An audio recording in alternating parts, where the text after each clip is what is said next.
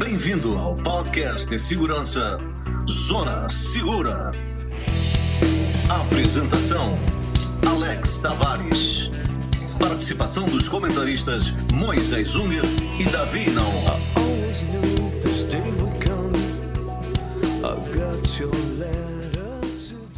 Olá, amigos, bem-vindos de volta ao podcast Zona Segura, o seu podcast que fala da segurança de uma forma descomplicada, narrado por mim, Alex, e meus amigos e consultores aqui comigo, Davi e Moisés.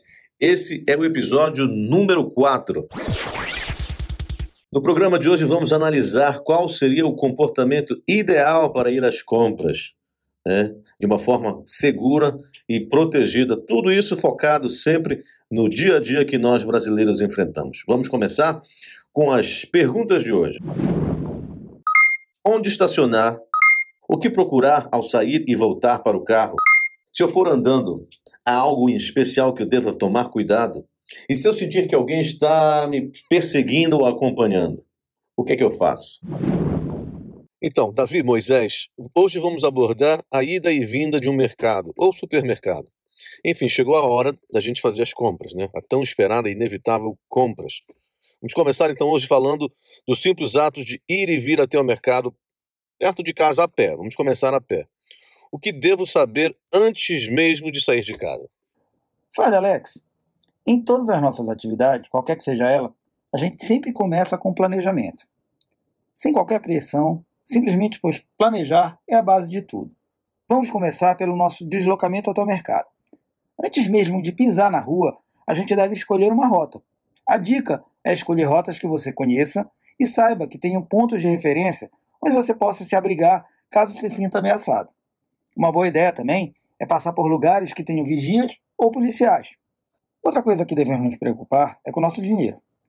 Nunca coloque o dinheiro no mesmo lugar que os seus documentos. Dinheiro no bolso, documentos em outro. E geralmente junto com os cartões de crédito também. Leve só o necessário. Se for de bolsa, sempre coloque ela na frente do seu corpo. Celular, evite usar na rua, pois além de te distrair, ele serve de atrativo para os bandidos. Amigos, me digam uma coisa então. Qual seria a hora ideal para sair, para ir às compras? Se é que existe uma hora ideal para isso, vai. Bom, Alex, se você puder escolher a hora que vai sair, escolha a hora que as ruas estejam mais movimentadas e com luz do sol. Se puder levar uma companhia, perfeito. Diminui a chance de ser vítima em pelo menos 70%. Ao voltar, acrescente aí apenas uma única dica. Se puder, não volte com as duas mãos cheias de compras. Agora, Moisés, se o trajeto for feito de carro, em que devo estar ligado? Em que devo prestar atenção? Bem, no trajeto às compras, a gente sabe que um carro em movimento é pouco atrativo para bandidos. Porém, a gente não pode relaxar, né? Já quando ele para nos semáforos e cruzamentos, o risco aumenta consideravelmente. Existe uma estatística que diz que a primeira fila de veículos e as faixas das extremidades são as mais propensas ao ataque, pois a fuga de um bandido de moto ou mesmo a pé fica bem mais fácil nessas faixas, né? Agora outra coisa, não esqueça que ao entrar no carro, sempre trave todas as portas e não deixe nenhuma sacola, bolsa, mochila, etc. exposta, mesmo as que não tem nada de valor dentro, pois você sabe que elas não têm nada de valor, mas o bandido não sabe, não é mesmo? Muito bem. Ok, agora eu cheguei ao supermercado. Qual é o procedimento agora? Já posso me considerar tranquilo? Não. Chegando ao local, antes de estacionar, verifique se os locais estão bem iluminados e movimentados. Dê preferência áreas movimentadas ou próximas à porta de entrada.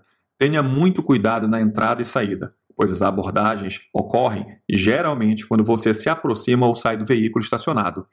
Olhe antes de sair do carro, ainda com as portas fechadas. Não abra se sentir que algo está estranho. Sempre confie no seu instinto.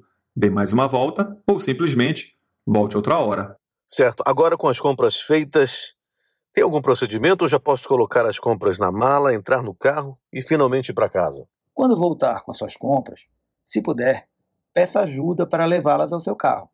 Caso não seja possível, fique bem atento à movimentação e ao sair, vá direto para o seu carro. Coloque rapidamente as compras dentro do veículo e, nesse momento, não fale no celular em nenhuma hipótese. Amigos, e agora no trajeto de volta para casa? Se sentir que alguém está me seguindo, o que é que eu faço? Você deve procurar manter a calma, anotar as características do veículo, como cor, marca, modelo e placa. Quando você está nervoso, estas são as primeiras coisas que deixamos passar. Além disso, ligue para alguém que você conhece e avise sobre a sua condição. Se você tiver algum aplicativo de compartilhamento de localização, peça para te acompanhar. Pessoal, tem um aplicativo bem interessante que dá a situação das placas de carros chamado Sinesp Cidadão. Ele te ajuda a obter informações sobre alguns veículos suspeitos e fornece também fotos de algumas pessoas desaparecidas e muitos fugitivos da justiça. Eu acho que todo cidadão deveria ter um app desse. E só uma ressalva, hein? Jamais aborde alguém se você estiver desconfiado.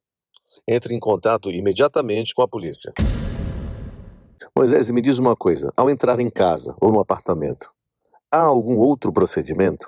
O portão, por exemplo. Como já falamos, o ato de sair e entrar são os mais sensíveis no aspecto da segurança. Portanto, quanto mais rápido forem realizados, melhor para você. Se o seu portão demorar muito para abrir e fechar, sugiro que pense em outro modelo. Outra dica importante é abrir o portão de uma distância segura, sem parar totalmente o veículo. Os controles remotos normalmente funcionam até 100 metros de distância se não houver nenhuma interferência. Porém, para uso doméstico, com certeza a distância será bem menor. Veja, no seu caso, qual é uma distância segura para que você fique o menor tempo possível parado na porta da garagem. Muito bem, pessoal, por hoje é só. Chegamos ao final de mais um podcast Zona Segura. Espero que todos tenham gostado. Você que está com dúvidas em como preparar melhor sua casa e como fazer um plano de proteção, entre em contato conosco através do Twitter, Instagram ou e-mail. Na próxima semana vamos falar um pouco mais de como manter você, a sua família e a sua casa mais segura dessa forma descomplicada. Ah, e não esqueça, na descrição do podcast estão todos os links que nós mencionamos aqui e que podem te ajudar a te preparar caso você precise. Até a próxima!